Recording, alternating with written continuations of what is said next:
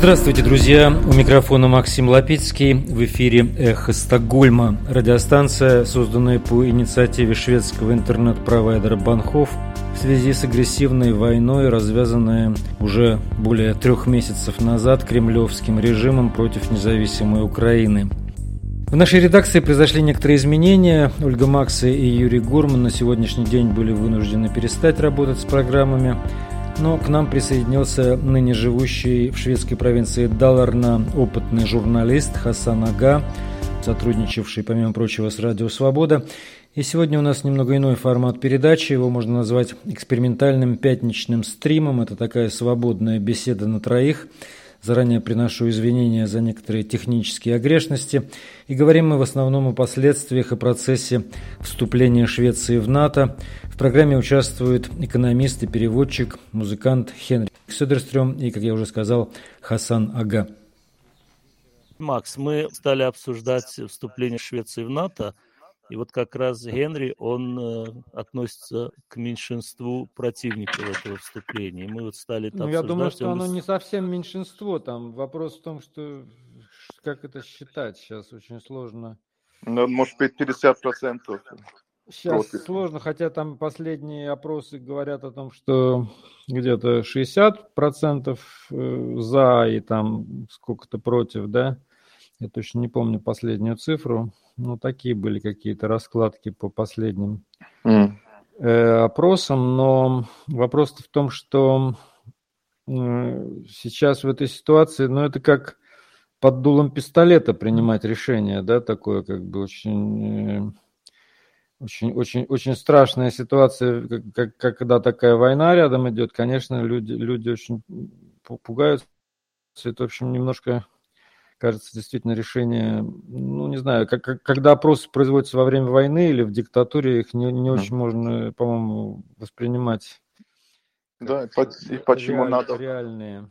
Да, почему надо поспешить именно так. Именно во время той конфликтной ситуации в мире тоже. Ну, я думаю, что и, все, и еще все, связ... все связано с Финляндией, конечно. Они поспешили из-за того, что Финляндия очень поспешила. И Тут Швеция. Я так понимаю, же сначала Магдалена Андерсон в самом начале она говорила, что это не актуально. И, то есть, и когда только все началось, членство в НАТО, то есть была же такая позиция у социал-демократов. Но потом... Да, даже у министра Гульдквист. Да. Министра обороны. Да, но потом это вот в связи с тем, что Финляндия так решительно пошла НАТО, то Швеции, видимо, не оставалось как-то политического выбора в этой ситуации. То есть она не могла остаться тут одна нейтральная, рядом с Финляндией уже член НАТО, mm. кругом все члены НАТО.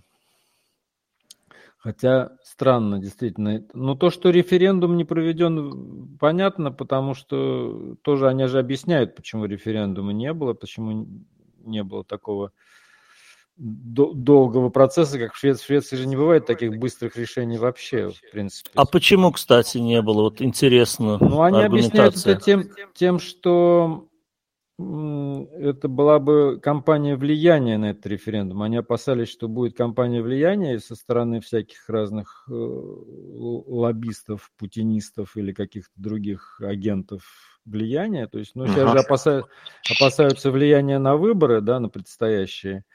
А опасались они то, что если такой референдум проводить, то его будет сложно тоже провести нормально, потому что будут задействованы массивные пропагандистские ресурсы. И, да, видимо, и потом будет стороны, результат... Со стороны, со стороны России в том числе, видимо, да. да. И результат нежеланный тоже. Да, и результат будет не тот, который они хотят, как бы в этой ситуации политически, да, но... Ну, вообще а довольно что... забавно проводить референдум или не проводить с опасением, что результат будет нежеланный. Вроде бы как референдум должен быть 50 э, на 50, как будет, так и будет. А, кстати, в Швеции референдумы, они ведь носят чисто консультативный характер, не обязательно. Ну, да, в основном, в основном референдумы именно такие были, хотя, ну, вот референдум по поводу, например, введение евро или не евро, его признали, да, там другие референдумы э, были как бы, там по поводу атомной энергетики был референдум, я помню. Да, И его Точно. в конечном итоге отправили в корзину, хотя, хотя там... Да, но это абсурдный процесс был тогда, в то время, в 1980 mm-hmm. году, когда именно изобрели три линии. Один, да, и, и, и, и третий нет. И потом в середине у социал-демократической и, и да, и нет. Mm-hmm. А вы и считаете... я, я помню, это забавно немножко, что был фильм, который показывали по телевидению, потому что он слишком э, наглядно показывает э, негативные эффекты ядерного оружия. И на интервью с американскими солдатами, которые присутствовали во время ядерных испытаний на бикини, и они сидели потом с раком, опухлыми э, ногами. Так, и запретили показать этот фильм, потому что нет эквивалента на другой стороне, который ну, да, я, уравнивал. У нас хотя другая тема. Все-таки э, это, кстати, интересно э, как-нибудь обсудить ядерную энергетику, но все-таки ядерная энергетика и ядерное оружие – это немного разные вещи. Вот, кстати, сейчас это тоже тема актуализировалась, ядерного оружия, и условно повис вопрос, ударит ли по нам э, Путин.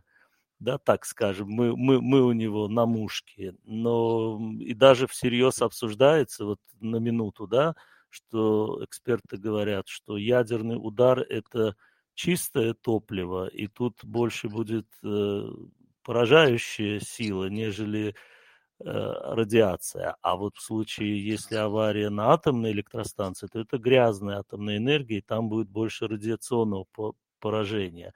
И так иной раз слушаешь и думаешь, э, бог ты мой, вот еще полгода назад эта тема показалась бы абсурдной, а сейчас это на полном серьезе обсуждают в эфире таких солидных СМИ и всерьез э, рассматривают этот вопрос. Вот э, я даже подумал, я живу в здании, построенном в 56-м, и здесь есть бомбоубежище. Ну, это просто мощный подвал с толстыми металлическими дверями, и да. это напомнило мне как раз мой школьный подвал, где э, его использовали под гардероб, но это было бомбоубежище, реально построенное в 50-е годы. И вот я задумался, интересно, в Израиле строят э, бомбоубежище обязательно в домах, там это актуально. А ну, в Израиле есть... без... комнаты безопасности есть. Да, а у нас что-то подобное есть, мы, по-моему, к этому вообще не готовы. Ну, в Швеции, почему? В Швеции в каждом доме. Я тоже живу в доме с бомбоубежищем.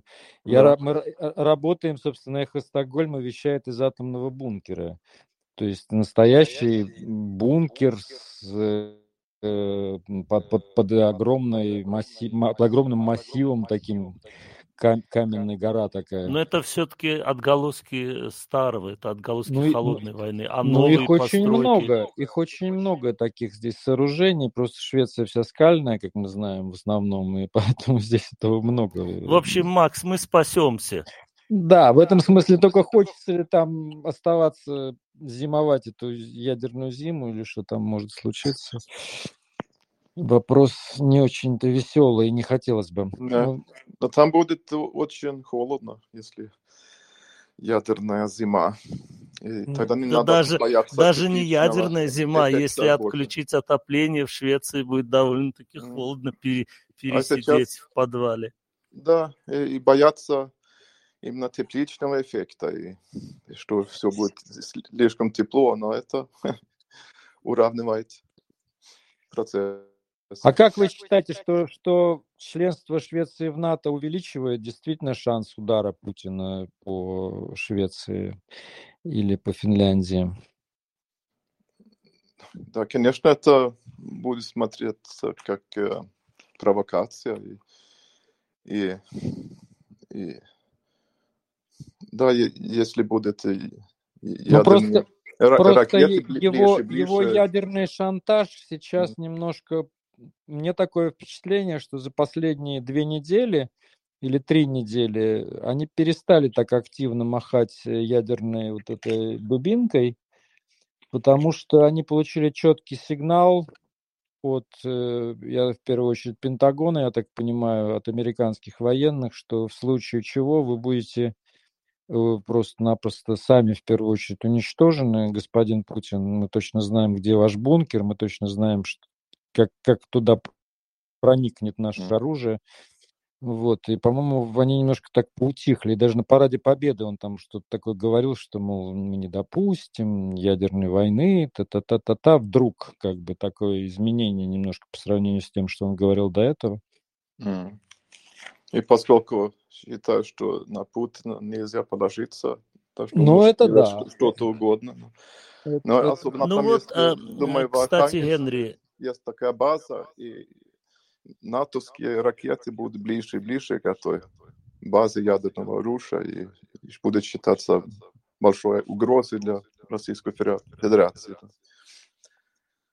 Ну вот, так кстати, Генри, я хотел опасная. спросить, э, вы э, или ты, как мы тут по-шведски на ты, э, ты против вступления Швеции в НАТО. Ты это до эфира мне сказал. Да, это однозначно. Давай, давай, давай мы тебя, э, мы, мы сыграем, ты сыграй в адвоката дьявола, а мы будем э, на тебя нападать.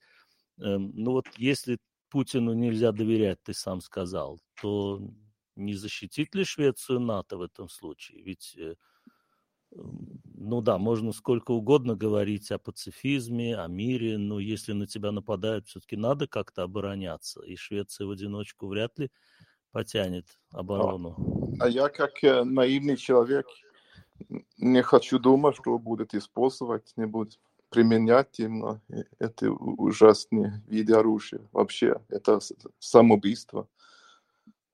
Так что я сам не думаю, что ну э, вот мы тоже, я, например, относился к оптимистам. Я полагал, что э, вопрос с Украиной это тоже шантаж, это бряцание оружием, это какой-то политический торг. А вот видишь, все-таки вторжение состоялось, и война там, ну, очень серьезная, э, так мягко выражаясь, да, это, да, я считаю, крупнейшая европейская думаю, война после я Второй думаю, мировой. не применяется в Украине пока, слава богу.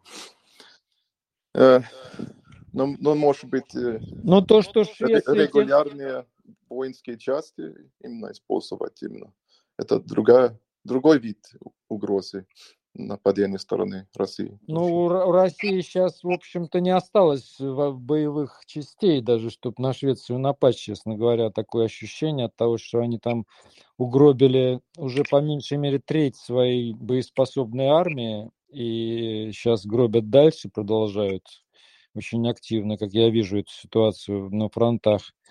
Э, страшные потери российской техники, страшные потери живого состава, страшные потери именно в боеспособных частях этих всех десантников, которые считались самыми боеспособными. То есть сейчас, в принципе, конечно, на Швецию Россия обычным вооружением напасть просто даже не в состоянии. Нет. Тем, более, да. тем более на Финляндию, которая достаточно мощная армия имеет.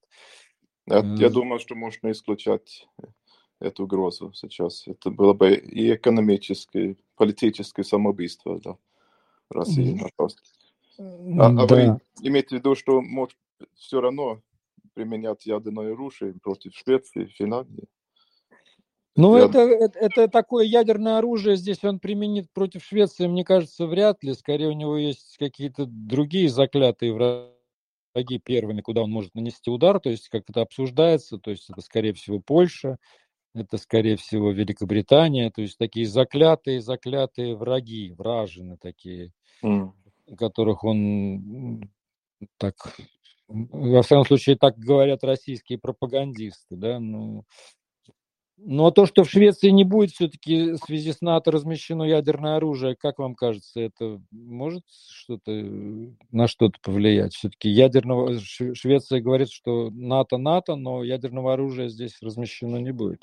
То есть э, я добавлю, э, э, Генри, я добавлю, то есть удовлетворит ли это противников вступления в НАТО? Вот такое ну, половинчатое вступление. То есть мы входим, но во всем не участвуем. Вот. Да. Да, я думаю, что они не хотят полного спектра соучастия в НАТО. На, например, на Балтийском могли иметь именно военные корабли, корабли и специальные военные зоны, которые запрещающие приход парусников и, и так далее. Не хотят этого. Тоже и вообще не хотят, чтобы посадят, посадили ракеты сюда тоже.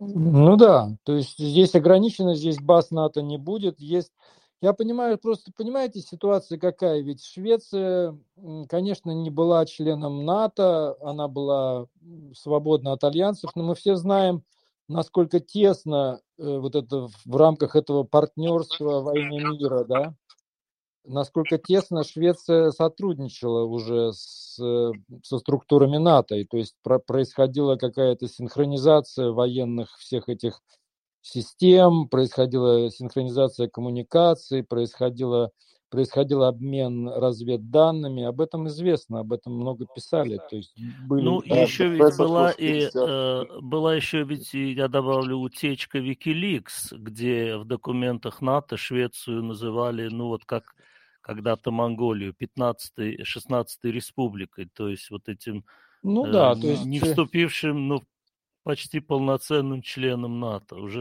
уже да. само НАТО так рассматривает Швецию, в отличие от той же Украины и Грузии. То есть Швеция в НАТО почти что де-факто, де-факто принята.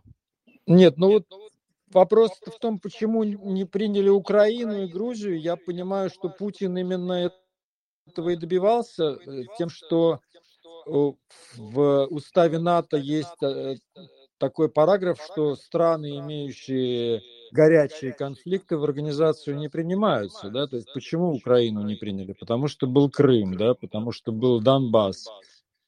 Э, или да, но почему... почему этого было недостаточно? Вот посмотрим на ту же Грузию. Произошло это все в Южной Осетии, э, признала их э, независимость Абхазия, Осетия, Россия. У, у Грузии этот латентный конфликт есть и прощай НАТО, во всяком ну случае. Ну вот, вот да, да, да, да. Да, почему да, этого, почему ну, Крыма в Швеции и... такого конфликта нету, и у Финляндии пока что, да? То есть, Нет, принципе... я имею в виду, почему ЛДНР и Крыма было недостаточно, почему надо было такую резню устраивать. Э... А, нет, ну это, это уже другая история, это, это явная паранойя, потому что у них, э, ну, ну, ну, все говорят о том, что это безумие, которого, о котором он сейчас жалеет. Он просто думал, почему вообще война началась. Я считаю, что он, он, он начал войну из расчета, что он так же легко завоюет Украину, как завоевал Крым. То есть придут зеленые человечки, и все всем поклонятся и скажут, привет, ребята, мы за. Ну, а не проще ли было, не знаю, там того же Медведчука на следующих выборах э, за те же деньги привести к власти? Ведь война, в общем-то, экономически, э, я вот добавлю, что Генри среди нас экономист, э, война экономически очень недешевая штука. Понятно, что на ней хорошо зарабатывают, но в то же самое время это не дешевая штука. За эти же самые деньги можно было такого Янукович-2, Медведчука просто привести к власти. Нет, Говорят, ну... что это миллиард крон каждый день, проклятая война стоит. Это, это понятно, что это гигантские, гигантские деньги, но я думаю, что тут вопрос э, уже не, не, не про это, потому что он же пытался сохранить Януковича, но ему не удалось, его пинком под зад погнали. Тогда же тоже большие деньги он обещал и взамен на вот эту евроинтеграцию, да, то есть когда Майдан первый был, вот этот, ну не первый, вот по 13 года Майдан. Это же тоже была история, связанная с тем, что он пытался оставить своего этого Януковича, марионетку, и его народ украинский просто погнал. И поэтому предвести Медведчука это абсолютно нереальная была ситуация, даже при любых деньгах, мне кажется. То есть, ну, э, это уже такая другая немножко история. Да, ну вот Швеция и НАТО. Еще раз, Хенри, вы все-таки считаете, вас много людей, которые будут очень сильно переживать из-за того, что Швеция сейчас вступает в НАТО? Да, это, конечно, раскол в обществе. 50% сильно против и другая часть за. Угу. А сколько, сколько из них, э, так грубо говоря, есть тут в Швеции, есть и, в общем, поддерживающие Крым и Донбасс, тут есть такие люди тоже, которые поддерживают путинистов всех этих. Э, сколько из них э, людей, которые против НАТО, вот по таким, эм, из таких соображений против, как вы думаете? А, я думаю, что есть такие тоже, которые поддерживают Путина, но а, а их очень мало. Но угу. среди тех активистов, э, которые выступают против всего этого, а, а, против вакцины тоже есть такое движение. Антиваксеры, да. Угу. Да, они считают, что скрывают то, что происходит на самом деле, что средства массовой информации, они рапортируют о том, что поддерживает только украинскую сторону и, и что э, Украина скоро победит. Но на самом деле, по их мнению, я ссылаюсь на в том числе американских журналистов, которые там на месте, видят, что Россия скоро выиграет эту войну. И, и скрывает тоже СМИ у нас, что, мол, есть такая биологические лаборатории по производству химических. Ну, это теория, теория, заговора, теория заговора, которые многочисленными, да. многочисленными нормаль, нормальными источниками были опровергнуты. Все это такая да. Да, чушь, можно... которая как раз распространяется путинскими пропагандистами. Да, да это можно обсудить потому что... Ну, мне стало интересно. Говорят, что это неоспоримый факт, что, что были такие лаборатории, но чем они занимаются, да, это, это другое Нет, ну, лаб- лаборатории биологические есть в любом крупном городе, хорошо, mm. и, и они есть в Стокгольме, которые занимаются тоже да, биологией. Да. Надо так, что... Знакомые биологи есть э, из России, кстати, работают тоже вот в биологической лаборатории и занимаются очень серьезными исследованиями да. и, и, и, и определить именно чем занимают, где там оружие, где там не оружие, ну это... А. Ну, вообще, э, надо сказать, что биологическое оружие это э, больше скорее такой словарный термин, потому что, э, ну да, есть очень опасные инфекции, и они считаются биологическим оружием, но никто никогда кстати, в отличие от ядерного, никто никогда не применил нигде биологического оружия. Мы не знаем его эффективности, мы не знаем вообще, насколько это оружие дает обратную отдачу.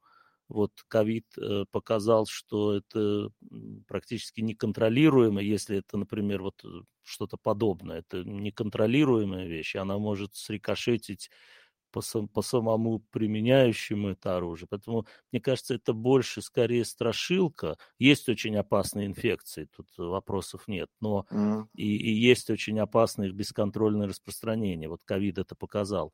Но э, именно вот как оружие, что я сейчас противника этим уничтожу, а себя сохраню, и вот у меня противоядие, антидот или что-то, мне кажется, это все немножечко пока из раздела фантастики. Это, да, ну... но эта группа людей, они ссылаются на то, что США замешан в этом. И, ну да, это такой антиамериканизм такой традиционный. Да, и, и в том числе сын президента Хантер Байден, что обнаружено в его компьютере тоже. Э, об этом не пишут никогда ничего здесь на, на официальных СМИ, но они ищут другую информацию об этом. И, но вообще все против именно этой войны, именно в Украине. И мало, я повторюсь, поддерживает злодеяние путинского режима в этом отношении. Mm-hmm.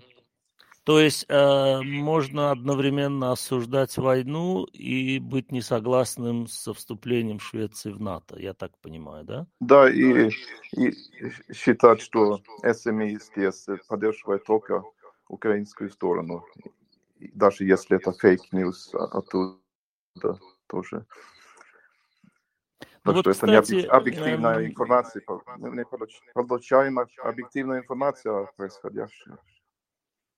Ну, это еще и усложнено э, ситуацией войны, мне кажется. Но э, мне интересно э, по поводу вступления Швеции в НАТО другое.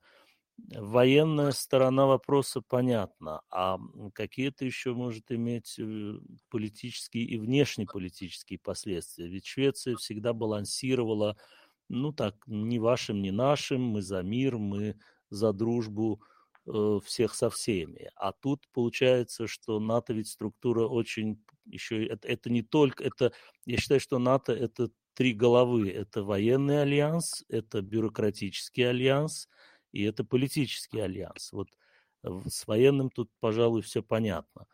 А вот с политическим э, и бюрократическим, вот политический, то есть сейчас Швеции нужно будет принимать сторону том или ином конфликте, в, том, в той или иной ситуации. Она уже не сможет э, выступать здесь нейтрально. И это немного меняет, ну, просто даже мировоззрение внешнеполитическое для Швеции. Вот хотелось бы об этом как-то поговорить. Все-таки традиционно Финляндия ну... стала нейтральной не по своему желанию и гораздо позже, а вот Швеция как бы изобрела этот нейтралитет – выстояла с ним во Вторую мировую войну, и все-таки сейчас угроза гораздо меньше, чем во время Второй мировой войны. Вот как, ну, как Второй мировой поменяет... войны НАТО не было просто-напросто, и там Швеция... Да, но был нейтралитет не, Швеции. Не, не могла выбрать между двух зол. Там был, с одной стороны, мерзавец Сталин, с другой стороны, мерзавец Гитлер. И э, куда, собственно говоря, нейтральность была спасением в то время, безусловно. Но сейчас есть мерзавец Путин и есть, в общем, более не менее приличные страны НАТО, да, как бы европейские, цивилизованные. И понятно, что выбор тут э, в эту сторону склоняется.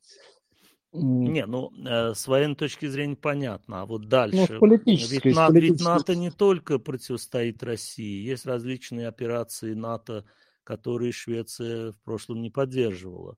Э, НАТО входило в Ирак после уже э, оккупации альянсом, э, не, не натовским Это было разве НАТО? Это были не американские? Нет, нет, нет, я имею в виду альянс американо-британский, там еще много маленьких стран было. Но вот это когда... же были не, это было не НАТО как организация. Нет, Тут потом НАТО взяло на себя, нет, уже когда стали, стал альянс уходить, НАТО вошло с какими-то определенными там вот э, партнерства во имя мира, именно с какими-то вот... Ну, ну, Швеция тоже была в, в, в, и в Афганистане, Швеция была в, в, в, в этих миротворческих а, структурах и в других странах, в той, в той ну, и на Балканах тоже как бы. Но разрушение Ливии это чисто натовская операция, в которой Швеция помогала тоже а, а, своими авиа. Ну да, ну разрушение Ливии я вот тоже не считаю, что это разрушение, потому что понятно, что я против диктатур, я против мерзавцев, которые держат страны за горло, как бы так как сейчас Путин держит свою страну за горло, также Каддафи держал страну за горло. Я не считаю это какой-то позорной Понятно, что кто-то, кому-то это не нравится, многим это не нравится. Или там, что Милошевич, который устроил Сребреницу и прочие кошмары, что их бомбили там, ну, бомбили очень грамотно, НАТО бомбило, кстати. Ну, но, вот. но я считаю, что это цинично, цинично убрать диктатора, и, и впоследствии эта страна разрушается. Например, ну, хорошо. Относительно ну, ну диктаторы, по-моему, на, не на имеют права на хорошего благосостояния, там, а сейчас именно вполне хаос и, и кошмар. На самом деле надо признать, друзья, что противоядия против диктатора нет. Потому что здесь вопрос только в силе самого диктатора. Свергнуть Саддама и Каддафи и Милошевича проще, а вот свергнуть Путина сложнее. И как раз да. То, то есть тут цинизм Путина э, такой сталинский цинизм, да, а сколько у Ватикана дивизий, а сколько стран захотят э, свергать меня, подумал да. Путин и решил, что на это никто не пойдет. И НАТО, в общем, вот кстати, тоже шаг не в пользу НАТО. Они открыто заявили, что в прямое противостояние с Россией мы вступать не хотим. Ну вот, это, да. мне кажется, очень сильно разочаровало Украину. Мне кажется, что еще, ну, сейчас, может быть, не очень время э, по, по срокам, но когда-нибудь еще будет такой анализ и обсуждение того, что а кто, в общем, по-настоящему был другом Украины, а кто э, как бы дал задний ход, испугавшись э, последствий. Нет, ну сейчас, сейчас тоже ведь происходят эти подвижки явные, ну, хотя бы в смысле активных поставок вооружений, да, то есть есть разные тренды в той же Америке, есть партия, которая хочет э, пытаться договориться с Путиным. Есть партия там, Блинкина, условно, которая говорит о том, что мы идем до победы. Вот, то есть мы дадим Украине все, что нужно для того, чтобы она победила в этой войне.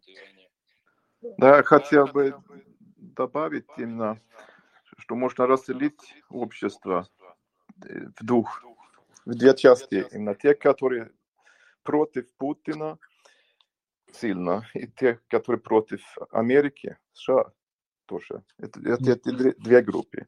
И вы наверняка слышали о, доктрину, о доктрине Вольфовица, именно бывшего заместителя министра обороны США, о его доктрине с 92 года. Да-да, Пол Вольфовиц. США, да. И э, надо... Ну, напомните, о чем доктрина, чтобы наш Да, по этой доктрине надо предотвратить появление еще одной супердержавы, именно после распада Советского Союза. И тоже надо провести такие военные действия против э, негодных, негодных, неугодных э, правительств. Mm-hmm тоже. И этим они занимаются с тех пор тоже. Много примеров можно дать тому. Ну, я здесь э, просто один аргумент. Я, я абсолютно не симпатизирую Волфовицу, особенно за его роль в э, нападении на Ирак. Вот, э, ну, просто прямая подтасовка всего, что было. Но... Да, и Швеция э, протестовала против этого. Да, и, кстати, Анна, та самая Анна Линд, о которой мы говорили в начале, она как раз э, была против. Она говорила Кольну Павлу, что нет, мы не поддерживаем. Но э, известно, что Советский Союз надломила афганская война. Э, Понятно, что в Афганистане с Советским Союзом воевали не муджахеды, не душманы, а стоявшая за ними Америка, Соединенные Штаты. Но мы понимаем, что там совершенно неадекватный Брежнев и старики в Политбюро принимали какие-то непонятные решения. Но почему сегодня Э, достаточно много адекватной аналитики, понимания. Почему Россия, вот если с этой позиции рассматривать, мне, меня этот вопрос на самом деле будоражит. Э, все говорят, вот, это вся война, э, например, противники войны в России, что они говорят? Мое общение с ними привело меня вот к такому выводу. Они говорят, да, это, конечно, неправильная война, нас, конечно, в нее вовлекли, нас спровоцировали, но я говорю, ребята, а почему вы дали себя спровоцировать? Вот если принять на минутку эту концепцию, что да, хотят ослабить Россию и натолкнули ее бедную на Украину, и вот э, братские народы, я тут э, фразу Макрона употреблю, да, братские народы воюют, а кто-то потирает сбоку руки на этих такие карикатуры кукрыниксов вспоминаем. Но Почему же такая умная и развитая Россия, понимая, что она окружена врагами и доктрина Вулфовица опубликована, почему она позволила в таком случае себя в это вовлечь? Вот, например, тот же Китай.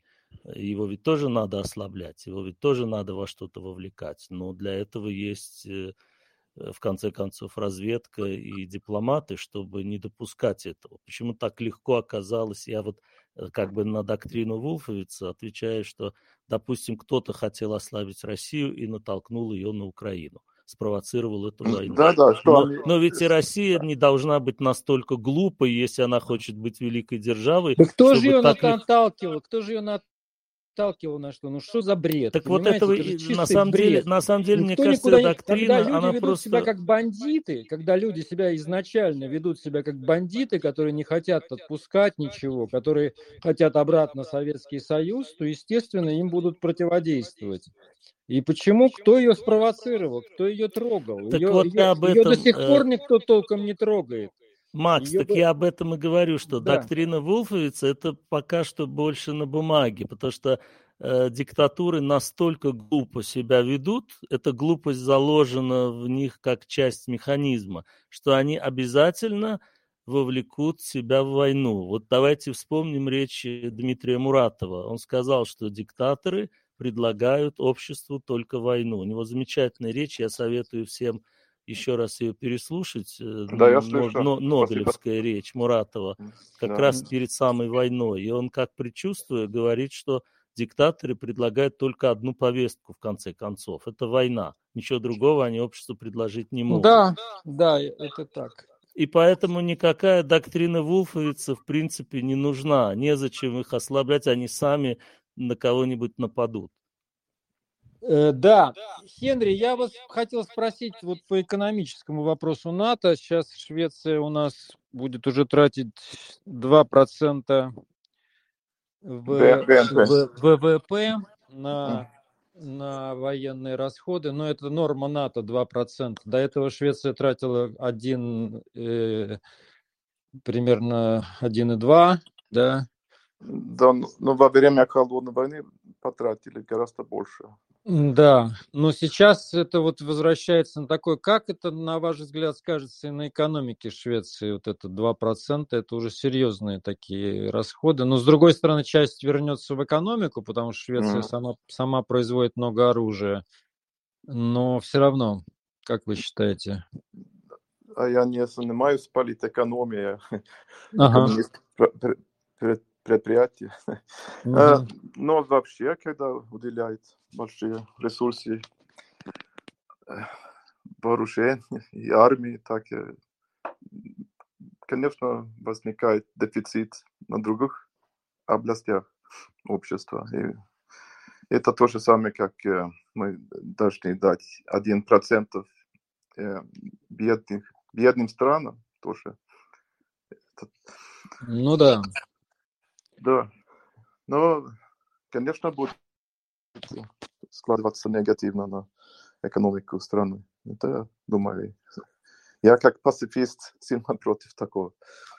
Ну, понятно. Нет, на самом деле, конечно, расходы на вооружение – это очень бессмысленные расходы. Я был тут недавно на одних киносъемках в одном оставленном значит, артиллерийском укреплении на севере Швеции, около Хернесанды. Я был на острове. Да? И я там посмотрел, сколько брошенного имущества. То есть там закрылась военная значит, база, там была артиллерийские какие-то были там э, укрепления, и все это в этих туннелях бесконечное количество какой-то амуниции, бесконечное количество каких-то кухонь. То есть все брошено просто. Вот все это деньги когда-то потраченные, все это впустую, потому что это армия, конечно, стоящая, никуда не воюющая, и в конечном итоге все приходится списывать. Такое как-то ужасно неэффективное использование ресурсов, на мой взгляд. Но сейчас это возвращается. Будет больше поступлений в эту область. Да.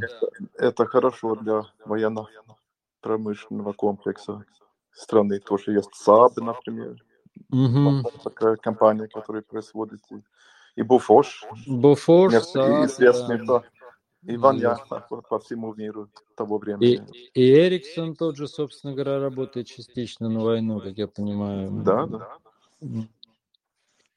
Да, но сейчас, конечно, очень сложная ситуация. Я вот тоже с этим сталкиваюсь. Я вижу людей, которые явно против диктатур, там, против режимов. Например, вот Мартин Угла, да, который активно занимается помощью Белоруссии. организация Ортфронт.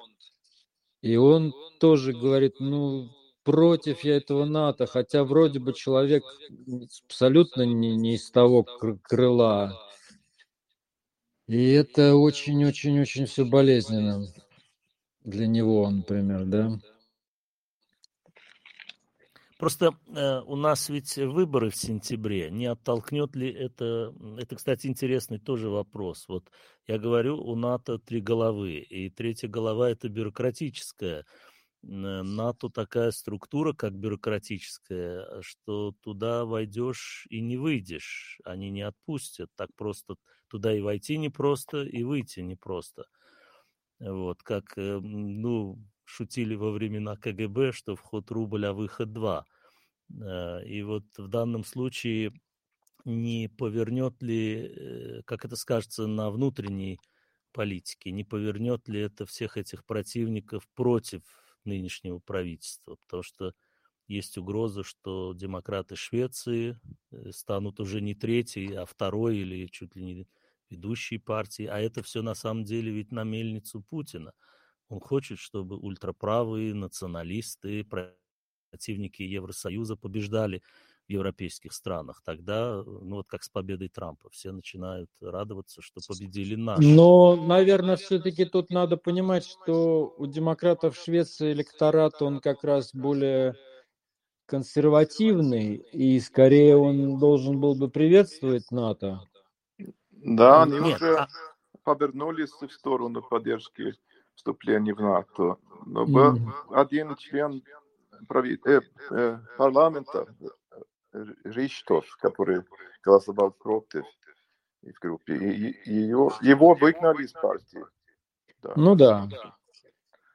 И они, кстати, не так э, против украинских беженцев, насколько я понимаю. Они не настолько э, настолько кипят, как это было по поводу сирийских беженцев или да, да. боснийских беженцев. Mm.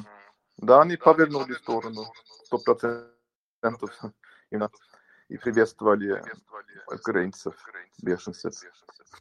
Да, вот это удивительное пере, пере, Одновременно были против именно того, что принимали мусульман таких стран. Да. Да, это лицемерие. Ну, ну с одной рода. стороны, это обнажило, в общем, то, что все давно знали, ведь их называют, э, как только их не называют, и расистами скрытыми, и антиэмигрантами, но понятно, что большинство иммигрантов до сих пор были не европейцы. И они открыто говорили, что надо прекратить иммиграцию из неевропейских стран, а как бы иммиграцию трудовую из э, восточных стран Евросоюза, они ну, как-то нейтрально к этому относились. Они даже они не... более похожи на нас просто. Да, они не говорили, что это, например, отнимает работу, как это было в Британии во время Брексита, что вот там польские рабочие отнимают у нас рабочие места. Э, так что здесь их лицо, в общем, давно всем известно обнажилось. Да, мы да, говорим мы, уже... мы сейчас подведем итог, последний раунд, как бы то, что mm-hmm. хочется сказать по поводу НАТО и Швеции, и, может быть, Финляндии. Давайте по очереди и завершим сегодня на этом.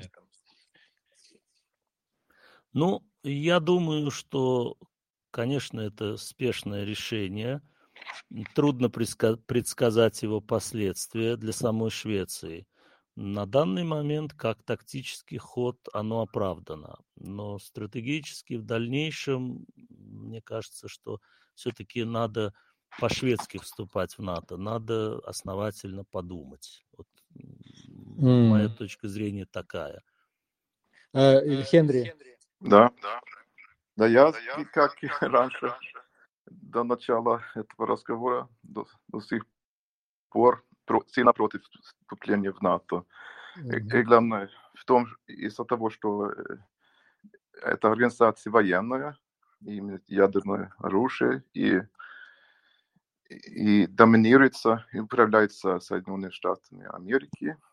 И, и я выступал на демонстрации да, три недели назад в, середине, в центре Стокгольма. И были такие лозунги НАТО, Швеции не нужно НАТО для мира. Это НАТО нужно Швеции для войны. И я не считаю, что есть э, хороших аргументов именно покинуть двухстолетие нашей истории, э, свобода от разных военных альянсов. И я горжусь именно наших, нашим прошлым, именно что мы выступали против войны, за мир, за разоружение, и политику, да, который проводился у Ну, может быть, Швец... Швеция подтолкнет НАТО к разоружению, об этом тоже идет речь, что Швеция будет в НАТО, внутри НАТО таким засланным казачком, который будет вести к снижению, я не знаю, оборонных да, бюджетов. Мы будем э, именно как э, этой большой игре, да, геополитики, да, как mm-hmm. пешка. Mm-hmm. Именно когда НАТО, США будут использовать, в том числе Швеции, даже сейчас и Украину, так и, и на в игре, в войне, противодействие. Ну, я, России. честно говоря, придерживаюсь немножко другого мнения. Я считаю, что вступление Швеции в НАТО – это хорошая фига Путину, хороший ему удар и Финляндии и Швеции в его этом иди- идиотском намерении от, от, отодвинуть НАТО от границ в его этих угрозах, отодвинуть НАТО, он получил обраточку, то есть он получил то, что он заслужил, господин Путин. Я считаю, что это очень, очень хороший в этом смысле. А с другой стороны, конечно, у меня дети здесь, и я бы предпочитал, чтобы мои дети выросли в нейтральной стране, и внуки, а не в стране НАТО, которая может в любой момент оказаться в очень серьезной военной ситуации, в серьезном военном конфликте. Да. Но сейчас изменилось положение, по вашему мнению, да? Да, и я считаю, конечно, что это изменило вообще Швецию, конечно, и изменит очень сильно. Швецию будем смотреть, как это, что тут будет происходить. Но изменения, конечно, будут очень сильные, это понятно. Mm. Хорошо, спасибо большое. Я думаю, что на этом мы завершим сегодняшний выпуск «Эхо Стокгольма». Такой да, сегодняшний необычный, необычный необычный, нестандартный наш выпуск. Да. У нас вы имеете в виду, что, что вы записали да. все это? Да? да, мы все это записали. Да Значит, боже мой. Хенри Söderström, Хенри, вы как себя хотите представить? Кто вы сейчас? Чтобы мы, наши слушатели знали. Чисто формально я работаю экономистом в крупнейшей компании Нет, я, я сейчас представлю Генри. Экономист, переводчик, музыкант и человек, любящий русскую культуру. Вот так бы. И теоретик конспирации.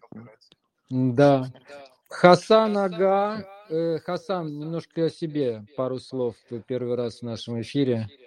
Ну, я на самом деле не первый раз в вашем эфире. Мы еще когда-то на радио Швеции. Ну, это была другая радиостанция. Да, это была другая радиостанция, но почти тот же состав. Да, пожалуй, просто журналист. Э, журналист. Который, журналист, да, который тоже любит русский язык, русскую культуру и на самом деле с большой болью на все это смотрит, потому что но все мы к русской культуре так или иначе относимся, и очень жаль, что вот так сейчас происходит. Поэтому мы да, не мы можем оставаться согласны. равнодушными. Да. Хорошо, спасибо. спасибо. И Макс, а Макс? Макс, а я, а вы? Макс Лапицкий, да, я... Актер, художник, долго. журналист. Ну, много чем приходится. Долго живу, поэтому много раз. Нет, ну надо, надо. На самом деле, на самом деле слушатели должны знать, э, что mm-hmm. Макс э, актер и замечательный художник. Просто все это невозможно показать по радио, но Спасибо. все это в жизни есть. Да. Вот. Спасибо всем, друзья. Да, спасибо да. всем.